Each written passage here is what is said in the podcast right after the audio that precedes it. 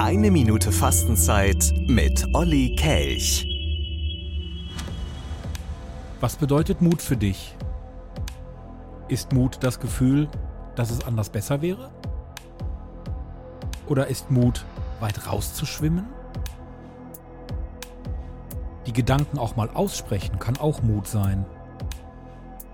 Oder zu sagen, es tut mir leid. Auch das hat was mit Mut zu tun. Mut ist es auch, sich zu entscheiden, wenn man die Wahl hat. Welche Seite wähle ich?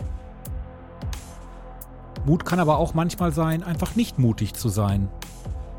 Durchaus auch mal in der zweiten Reihe zu stehen.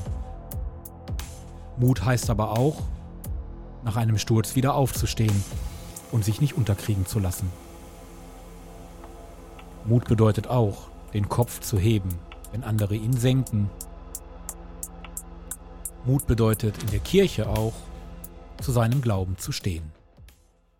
Eine Minute Fastenzeit mit Oliver Kelch.